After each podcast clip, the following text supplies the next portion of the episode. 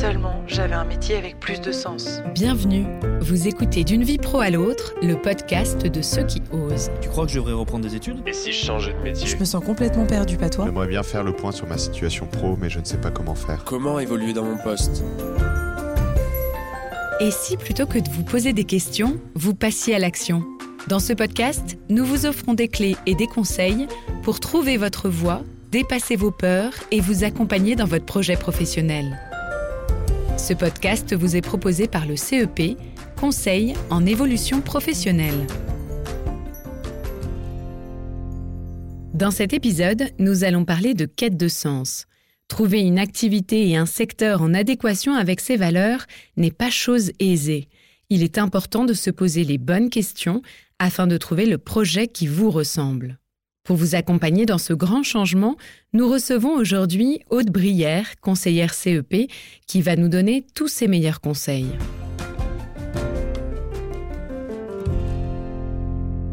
Aude, qu'est-ce qu'on appelle la quête de sens finalement? Eh ben, la quête de sens euh, au travail aujourd'hui est devenue essentielle en fait dans notre société actuelle.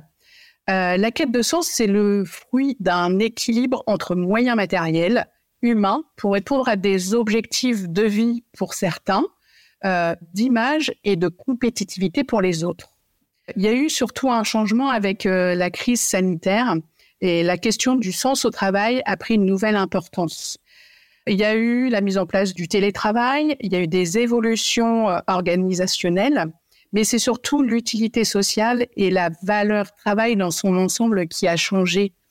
En gros, euh, par exemple, cela consiste à se dire, je me retrouve plus aujourd'hui dans les valeurs de mon travail ou dans les valeurs de mon entreprise actuelle. Et selon la situation, le travail qui va être envisagé sera en fait différent. Et alors, qu'est-ce qu'on fait? Eh bien, ce qu'on fait, si on ne se sent plus en adéquation en fait avec euh, les valeurs de son travail actuel, il est important de changer de métier. Après, euh, si on ne se sent plus en adéquation avec les valeurs de son entreprise, il est plutôt conseillé de conserver la même activité, mais d'aller voir un petit peu ce qui se fait ailleurs, changer de structure par exemple. Quels sont les outils à notre disposition pour trouver un travail qui a du sens à nos yeux? Il existe différents outils en fait. Il est surtout, dans un premier temps, hyper important de se faire conseiller par un professionnel. Avec ce professionnel, il faut réaliser des entretiens pour estimer ses, motivations, ses valeurs, étayer sa demande, poser sur le papier ses questionnements. Et ça, c'est hyper important.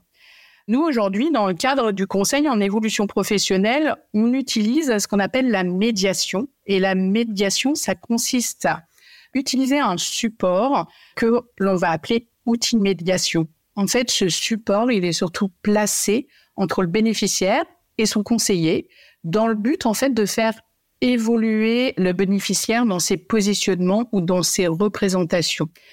On utilise évidemment différents outils de médiation en fonction de la situation, en fonction des besoins.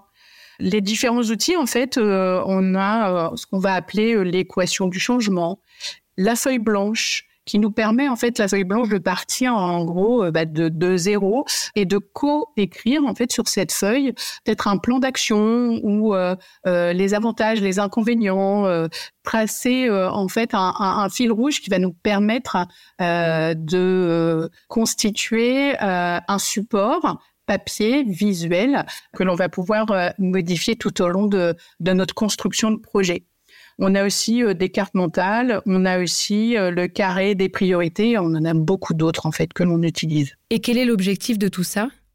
En fait, l'objectif c'est surtout de prioriser et de savoir quels sont euh, les chantiers prioritaires à lancer.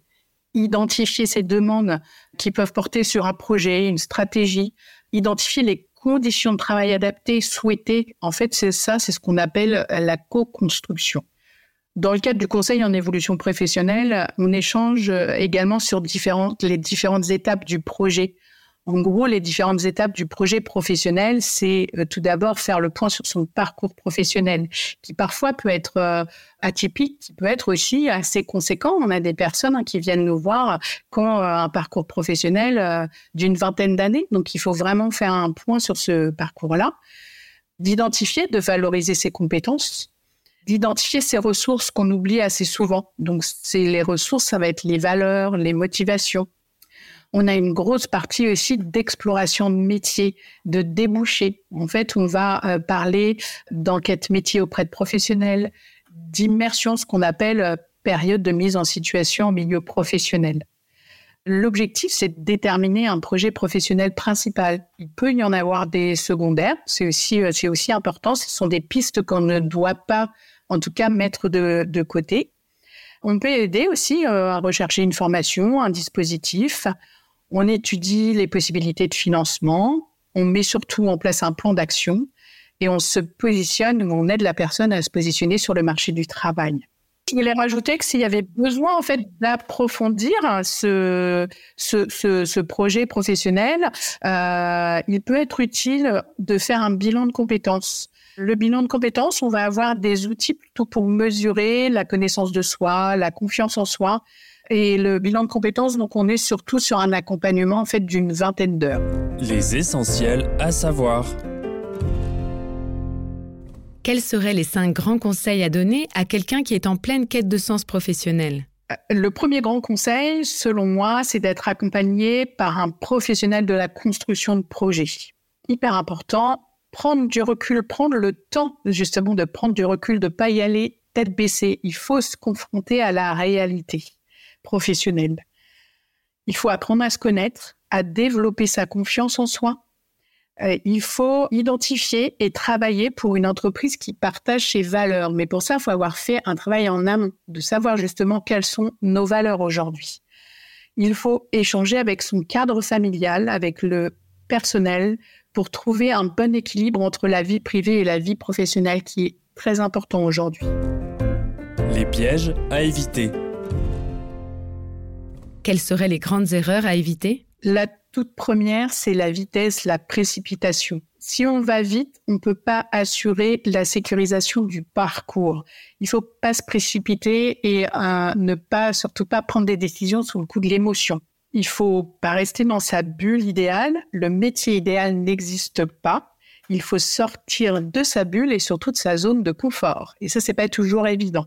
C'est pour ça qu'être accompagné, euh, ça permet aussi hein, de sortir un petit peu de, de son cadre, de sa zone de confort. Éviter aussi de se dire que l'on sait le on m'a dit que sans avoir été vérifié, sourcé et encore une fois euh, se rendre compte de la réalité du terrain. Merci de nous avoir écoutés jusqu'au bout.